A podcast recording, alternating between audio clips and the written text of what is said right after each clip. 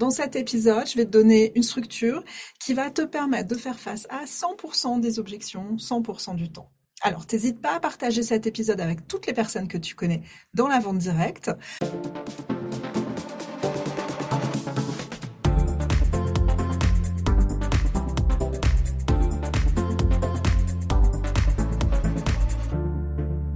Suis Anne-Charlotte Desruelles, hashtag BossACD, fondatrice de Soft Paris.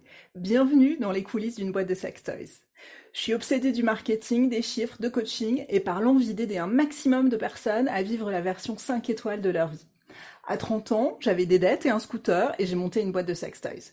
Aujourd'hui, elle fait un chiffre d'affaires à 7 chiffres, je suis entrepreneur en série et je travaille de la maison. Dans les coulisses d'une boîte de sex toys, je partage avec toi les secrets éprouvés pour bâtir la vie dont tu vas être amoureuse. L'argent, les difficultés, la sexualité, l'entrepreneuriat, ici on en parle entre nous et sans langue de bois. Je te donne rendez-vous tous les premiers et troisièmes dimanches du mois pour rentrer dans les coulisses d'une boîte de sex toys. Alors, installe-toi confortablement, prépare-toi à être challengé et encouragé dans tout ce que tu veux entreprendre. Bienvenue dans les coulisses d'une boîte de sex toys. Aujourd'hui, je te propose d'aborder une compétence clé pour tous les vendeurs c'est savoir gérer les objections. Alors c'est un facteur qui va différencier les bons vendeurs des excellents, mais c'est aussi un facteur qui va permettre à tout le monde de progresser. Parce que euh, si tu sais pas gérer les objections, bah, rapidement tu risques de, te décourager. Euh, alors que pour progresser, il faut vraiment que voilà que, tu t'entraînes et que et que tu avances et que tu fasses euh, le plus souvent possible. Moi, j'ai conçu cet épisode pour que mes 17 ans d'expérience et le fait d'avoir formé des milliers de personnes soient utiles à un maximum de monde. Cette vidéo, elle va se dérouler en trois temps. Donc, le premier temps, ça va être ta relation personnelle aux objections. Le deuxième, c'est distinguer les objections des refus. D'accord? C'est pas pareil, mais parfois ça peut être confondu. Et enfin, je vais te donner une structure magique pour répondre à toutes les objections. Première section, ta relation aux objections. Alors, le premier point, c'est que tu sois préparé à avoir des objections. Parce que des objections, forcément, tu en auras. C'est un peu comme décider que mes enfants, dès la première fois où je vais leur dire quelque chose, ils obéiront tout de suite, immédiatement et à chaque fois. Ouais, ouais, c'est euh, le truc idéal. Mais je pense qu'il n'y a que les gens qui n'ont pas encore d'enfants, qui n'ont pas d'enfants, qui s'imaginent que ça peut être le cas. Donc, des objections, tu vas en avoir. Et c'est comme se faire écouter des, enfants, euh, se décomposer, crier ultra fort, se fâcher, tout ça, ça marche pas. C'est pas la bonne méthode. Donc, premièrement, prépare-toi à avoir des objections. Deuxièmement, fais évoluer la signification d'une objection pour toi. Quand tu entends une objection, entends une demande pour obtenir plus d'informations pertinentes. Alors oui, c'est vrai que c'est une autre façon d'interpréter le monde. C'est une petite gymnastique, d'accord? Mais quand il y a une objection, c'est en, vérité, en réalité, une demande pour obtenir plus d'informations pertinentes. Exemple, tu proposes à une cliente qu'elle organise une réunion à domicile chez elle. Elle te répond, je peux pas faire chez moi, c'est trop petit. Quand tu interprètes cette phrase-là comme étant une demande pour plus d'informations pertinentes, eh bien, tu te rends compte que, en fait, elle veut plus d'informations autour de la place nécessaire pour faire une réunion. Un autre exemple, une cliente te dit non, euh, cette jupe elle est trop courte. Moi j'aime bien que ça m'arrive au genou. Euh, eh bien une demande pour obtenir plus d'informations pertinentes, c'est une demande autour de la longueur des jupes que tu as à proposer ou de la longueur des jupes en général. Alors entraîne-toi. L'entreprise avec laquelle tu travailles t'a certainement fourni une liste d'objections fréquentes. Alors, regarde cette liste d'objections avec sûrement des réponses suggérées, d'accord? Mais regarde cette liste d'objections et entraîne-toi. Entraîne ton cerveau à lire, ok, c'est quoi euh, la demande d'informations supplémentaires La demande d'informations plus pertinente. À quoi ça correspond?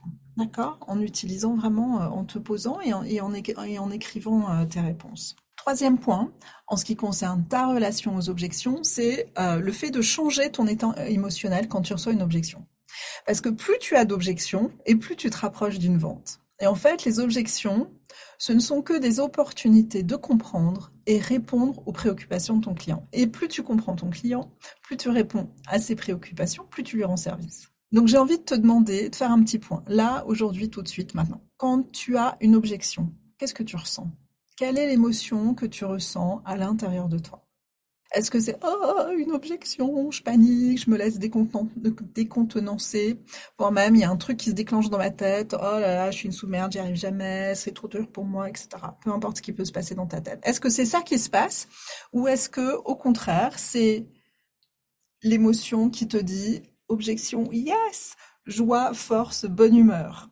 D'accord? Et j'ai envie de dire, c'est ça l'émotion euh, bah, que tu souhaites obtenir quand tu as une objection. Parce que les objections, ce sont des opportunités pour comprendre et répondre aux préoccupations de ton client. Donc pour l'instant, on a vu que les objections, tu en auras forcément. L'objection est une demande pour obtenir plus d'informations pertinentes, donc à toi de répondre à cette demande. Et puis on a vu aussi que l'objection, c'est une opportunité de comprendre et de répondre aux préoccupations du client. Maintenant qu'on a vu cette première section, je te propose de passer à la deuxième, qui est distinguer une objection d'un refus. L'une des difficultés, c'est que une objection peut être déguisée en refus catégorique. Quand un client fait une objection, en fait, c'est un obstacle, d'accord? Et un obstacle, on va savoir le surmonter. Tout va bien. Par contre, un refus, c'est un refus catégorique, un truc absolu, un mur de briques. Et le mur de briques, on ne va pas pouvoir le traverser. Alors, si on reprend l'exemple de tout à l'heure, tu proposes une, réunion et euh, on te répond non, je ne connais pas assez de monde, non, c'est trop, trop petit chez moi, c'est une objection. C'est en fait une invitation à avoir plus d'informations. Par contre, si la personne elle te dit non, c'est impossible, je peux pas faire de réunion chez moi. Ça ressemble à un refus absolu. Mais en fait, c'est peut-être juste un obstacle. C'est peut-être juste une objection déguisée en refus absolu. D'accord? Donc c'est ça qui va, qui va être très important. Et de façon à distinguer l'objection du refus absolu, il y a une seule solution, c'est poser des questions. Une question qui creuse et qui permet de distinguer l'un de l'autre. Et la question que je te propose de poser, c'est j'aimerais bien comprendre, est-ce que tu peux m'expliquer est-ce que tu peux m'en dire plus? Donc, quand on te répond non, je ne peux pas faire de réunion chez moi, c'est impossible. Ah bon, est-ce que tu j'aimerais bien comprendre, est-ce que tu peux m'expliquer, est-ce que tu peux m'en dire plus? Ah oui, depuis que je suis séparée, euh, j'habite euh, chez mes parents avec les enfants, donc on prend déjà beaucoup de place comme ça, donc euh, vraiment là, non, c'est impossible. Ok, là maintenant tu sais c'est effectivement un refus absolu. Tu noteras que dans ma question, ou en tout cas un refus absolu pour, maintenant, dans ma question, dans ma manière de formuler, euh, j'aimerais bien comprendre, est-ce que tu peux m'expliquer? Je dis pas pourquoi. Je demande pas pourquoi. Et la raison pour laquelle je demande pas pourquoi, c'est parce que pourquoi ça peut être vécu de manière assez agressive, euh, comme une demande de justification. Et la personne qui est en face de toi, elle n'a pas forcément envie de se, justifier de bah, pourquoi? Elle dit non. D'accord? Ça peut être des raisons personnelles. Donc c'est pour ça que je te propose une formulation plus douce, plus respectueuse. Euh, j'aimerais comprendre, est-ce que tu peux m'en dire plus? Donc dans cette deuxième partie, on a vu que en fait un refus, il peut être juste un refus absolu. Hein, la personne qui dit ah non non hors de question. En fait, ça peut être juste euh, une objection déguisée. Et la seule manière de le savoir, c'est de poser une question. Et la bonne question à poser, c'est j'aimerais comprendre, est-ce que tu peux m'en dire plus? Alors on passe donc à la troisième partie de notre épisode c'est euh, la gestion des, objections avec cette méthode magique qui s'appelle EVE, empathie, validation, expérience. Quand tu es face à une objection, tu vas passer par les trois étapes de EVE, empathie, validation, expérience. Donc l'empathie, je comprends que tu penses comme ça, c'est un sentiment tellement humain. En fait, tu es en train de lui dire, tu es humaine, je suis humaine, on est toutes les deux humaines, on va se comprendre. Deuxième étape de EVE, c'est la validation. Moi aussi, je pensais comme ça. J'ai plein de clientes qui pensaient comme ça. Ma collègue Flo, elle pensait exactement comme toi. En fait, tu es en train de lui dire, t'es pas seule et t'es pas à la ramasse non plus. Et la troisième partie de Eve, c'est e, le E de expérience. Et en fait, avec ce E d'expérience, tu montres que ben maintenant, toi, tu as l'expérience et du coup, tu sais mieux. Il y avait un avant, il y avait un après. Donc, ça va donner... Euh, mais depuis que j'ai appris que, euh, mais maintenant que je me suis rendu compte de telle ou telle chose, mais ma cliente m'a fait tel ou tel retour, etc. D'accord? Donc tu montres qu'il y a un avant, un après. Donc tout ensemble pour Eve, empathie, validation, expérience, tous ensemble, ça fait je comprends que tu me dises ça. Moi aussi, je pensais comme toi. Mais en fait, depuis que j'ai une nouvelle info, j'ai une nouvelle expérience, eh ben, je pense comme ça. D'accord? Donc, dans notre exemple, euh, non, je veux pas faire de réunion chez moi, je peux pas faire de réunion chez moi parce que c'est trop petit. Je comprends que tu dises que c'est trop petit. E de empathie. C'est vrai que ton salon, bon, il, est, il est parfait pour six personnes. Et du coup, moi aussi, j'aurais pensé que tu valides. Moi aussi, j'aurais pensé que pour faire une réunion, c'est trop petit. Par contre, ma collègue Sophie, elle habite dans le centre de Paris. Elle fait des réunions dans, dans 12 mètres carrés avec les invités assis par terre, la pièce intime, ça se fait assis sur la lunette des toilettes. Euh, c'est un peu serré, mais clairement, ça augmente la convivialité. Donc, le dernier E de l'expérience, l'expérience qui est que, ben, en fait, non, même dans 12 mètres carrés, c'est suffisamment grand. Je reprends rapidement cette euh, structure. Je comprends que tu me dises ça. Moi aussi, je pensais comme toi, mais depuis que j'ai changé d'avis. Alors l'avantage de cette structure Eve, empathie, validation, expérience, c'est que euh, bah, en fait ça devient un automatisme. Et l'automatisme, ça va aussi te laisser le temps de réfléchir à la vraie le vrai fond de ta réponse, d'accord? Je comprends, moi aussi je pensais comme toi, mais depuis que j'ai découvert que... L'avantage aussi euh, de cette structure, c'est que même si tu es nouvelle en fait, si tu es nouvelle, tu vas peut-être avoir du mal à te sentir légitime dans le, dernier E, le, E de l'expérience. Mais en fait, tu peux t'appuyer sur l'expérience de l'entreprise et l'expérience de tes collègues, pas forcément sur ton expérience. Ok? Donc, je comprends que tu me dises que ce produit-là, il est trop cher.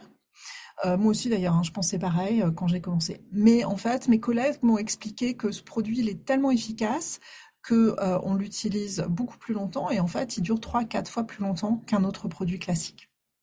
D'accord? Donc, toi qui est pas dans l'équipe depuis très longtemps, euh, tu n'as peut-être pas encore l'expérience, tu n'as peut-être pas encore les années d'expérience pour voir que, bah oui, effectivement, ce produit, il, il, dure 3-4 fois plus longtemps, mais tu peux utiliser l'expérience des collègues pour l'affirmer et le confirmer. Alors maintenant, je voudrais faire un point vraiment important qui est autour de l'objection du prix. Parce qu'en fait, c'est quand même une objection courante. Ah non, c'est trop cher. D'accord? Donc le réflexe à avoir face à un Ah non, c'est trop cher, c'est par rapport à quoi? D'accord? La question que tu poses, le, le, truc qui sort de ta bouche de manière automatique sans même que tu aies besoin d'y penser, c'est trop cher. Par rapport à quoi? Et en fait, euh, la personne, elle va te donner des, réponses. Peut-être que c'est une question de budget, question d'attente, question de comparaison avec un autre produit ou service, peu importe, d'accord? Mais la réponse, ça va te donner les clés nécessaires pour adapter ta réponse et pour répondre efficacement. Et une fois que bah, tu as la réponse à, euh, par rapport à quoi, c'est ça qui va te permettre, une fois de plus, euh, de structurer ton EVE je comprends, moi aussi je pensais comme ça, mais en fait depuis que maintenant je sais mieux, d'accord euh, Ça va te permettre vraiment de, cibler et d'apporter la réponse efficace. Alors je propose qu'on mette tous ces éléments ensemble, ça donne. Si tu proposes une réunion et on te répond non, impossible. Ah mince alors, j'aimerais bien que tu m'expliques pourquoi. Ah bah chez moi c'est trop petit. Alors je sais que ton salon, il n'est pas très grand, mais à vrai dire, moi aussi, j'aurais pensé comme toi. Mais depuis que j'ai rencontré mes collègues parisiennes, elles m'ont raconté que leurs réunions, leurs meilleures réunions, c'était en général dans des chambres de bonne, parce qu'il n'y avait pas beaucoup de place, mais c'était à la bonne franquette, totalement décomplexée, assis sur des coussins par terre. Donc maintenant, moi aussi, je suis totalement décomplexée sur la quantité d'espace dont j'ai besoin pour faire une réunion. Ou encore, tu proposes un produit, on te répond non, non, sinon ça va me faire trop cher. Trop cher par rapport à quoi? Trop cher par rapport au budget que je me suis fixé ce soir. Ah oui, je comprends. Tu as bien raison de mettre en place des budgets. Alors par contre, ce soir, il y a eu plusieurs commandes pour faire des cadeaux. Alors je te propose de ne pas considérer juste ton budget ce soir, mais aussi euh, les budgets sur peut-être les deux, trois mois qui viennent budget cadeau d'anniversaire, cadeau de remerciements, euh, cadeau pour euh, les gens qui t'invitent chez eux, les dîners, etc. Qu'est-ce que tu en penses? Ok, donc là, une fois de plus, hein, j'ai utilisé Trop cher par rapport à quoi? Puis j'ai utilisé Eve. Ah oui, je comprends. Moi aussi, je pensais comme ça. Mais en fait, maintenant, j'ai une nouvelle expérience et je me rends compte que pas juste le budget ce soir, c'est le budget, c'est des budgets supplémentaires qu'on peut additionner. Donc, pour résumer notre épisode d'aujourd'hui, des objections, tu en auras forcément, donc sois préparé à en avoir. Une objection, c'est souvent une demande d'information supplémentaire qui a été mal formulée. Donc, apprends à reformuler dans ta tête la demande d'information. Accueille une objection avec les bras ouverts parce qu'en fait, une objection, c'est une invitation à plus d'informations. Une invitation à mieux comprendre les besoins et les contraintes de ton client et donc à mieux le servir. L'autre point qu'on a vu qui est ultra important, c'est ne confonds pas une objection déguisée, une objection mal formulée, pour un refus définitif et absolu. D'accord? Donc pose la question. Ah ouais, mais euh, j'aimerais bien comprendre. Est-ce que tu peux m'expliquer s'il te plaît? Ok Et dans tous les cas de figure, utilise la structure EVE. Empathie, validation, expérience. Je comprends que tu dis ça. Moi aussi, je pensais comme ça. Mais en fait, depuis, j'ai une nouvelle expérience et donc je pense que. Avec ça, c'est bon, tu es paré, tu peux foncer face à toutes les objections. Alors évidemment, comme toute, toute information, toute formation, euh, ce dont je viens de parler là, j'ai pas envie que ça rentre par une oreille et que ça ressorte par l'autre.